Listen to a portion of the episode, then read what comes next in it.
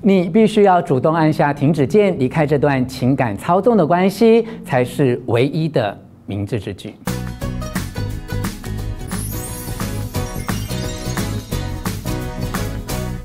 我是吴若权，有一部一九九四年上映的电影，片名是《煤气灯下》。主要的剧情是一位年纪比较大的丈夫，为了夺取妻子所继承的遗产，故意逼她发疯。丈夫用的伎俩其实很简单，就是不断地说她身体不好，指责她把家里搞得一团乱。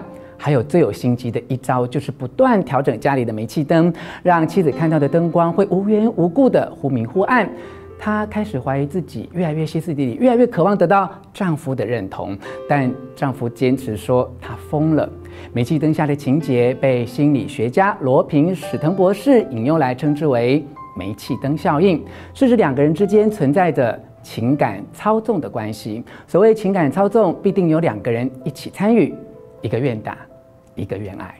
以下简单列出几种日常的状况，请你认真测试一下自己是不是已经陷入情感操纵的陷阱中。一，你总是会在事后批评自己；二，你常质疑是不是自己太敏感了；三，你总是在对你的家人、主管或同事道歉；四，你常常觉得自己不是一个好伴侣；五，生活中明明有许多很好的事，但自己就是没办法开心。以上几个日常状况，你中了几项？或是你的伴侣、父母、同事或主管一连中了好几项？如果有类似的感受，无论是自己或对方，你们都处于情感操纵的状态中。再举一个感情方面的实例哦。如果你参加朋友的聚会，对着刚认识的几个异性朋友微笑，你的伴侣开始觉得不安。如果你们彼此之间没有情感操纵的话，他可能会说：“我是很会吃醋的哦。”哎，或者说：“哎，亲爱的，我知道你不是故意的，但是当我看到你跟别人相处得这么开心，我心里很不是滋味。”这样的说法，他把自己的不安全感归因在眼前的状况。或者会想到是因为自己的不安全感造成双方有点紧张，而不是你的错，这样就不是情感操纵的模式。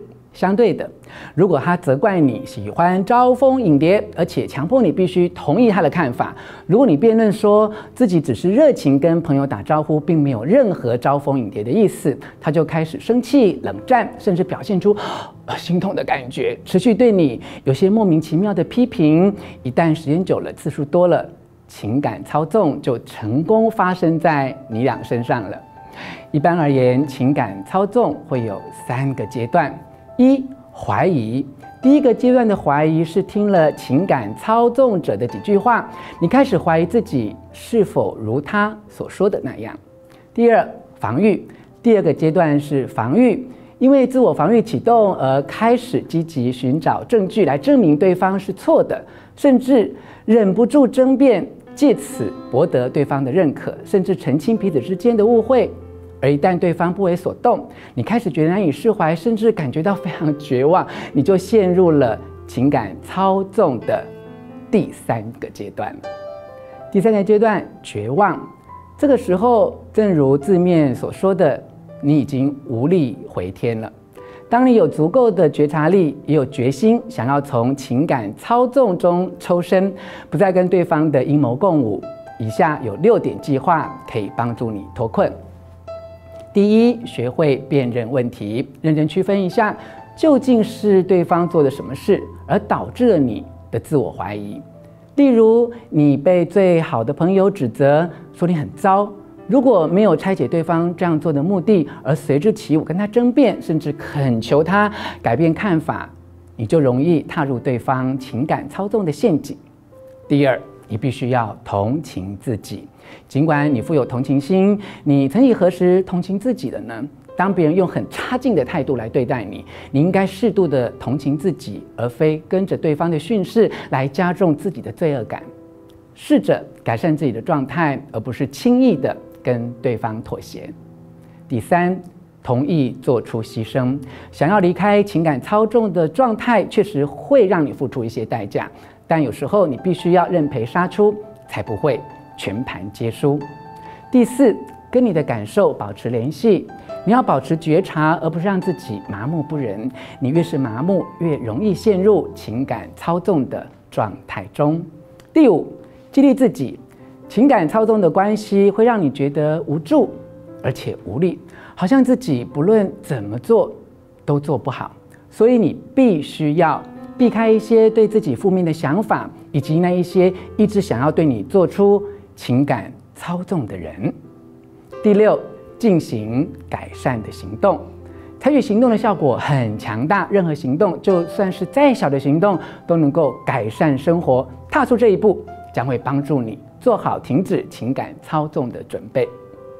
而说了如何从情感操纵中脱困，接下来的五个流程，就是能够让你避免踏入情感操纵的陷阱中。第一，从被对方扭曲的故事中找出真正的事实。第二，判断这段对话是不是一种权力斗争。如果是的话，请你离开这一段对话，不要和对方继续抬杠了。第三，找到你和对方情感操纵的诱因，你才有机会拒绝诱惑，停止这一场没完没了的双人舞曲。第四，关注于自己的感受，而不是对或错。只要自己感受不好，就停止互动，不要想要在谁对谁错上争个水落石出，否则你会越陷越深哦。第五，请你记得，你无法控制任何人对你的看法，就算你明明是对的，也是一样。你需要的只是做出决定，拿出行动。总结来说，你不要试着努力在情感操纵的陷阱中做困兽之斗，离开这段情感操纵的关系，才是唯一的明智之举。你必须要主动按下停止键，并且做好心理准备。或许你该离开的不只是一段情感操纵的关系，而是彻彻底底离开那个一直想要对你做出情感操纵的人。即便那个人哦是你曾经深爱过的，或想要一起共度未来的人，唯有彻底的离开，才是解决问题最好的办法。以上就是我读完《我以为都是我的错》这本书的一点心得。如果你也有相同的经验，也欢迎在影片下方留言，跟我一起讨论。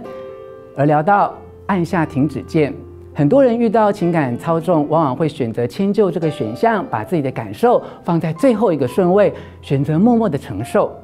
下期我们就来聊聊，你可以不迁就这本书，探讨这背后的原因跟解法。最后别忘了订阅我的频道，也把影片分享给那些还被情感操纵的朋友哦。幸福书房，我们下次见。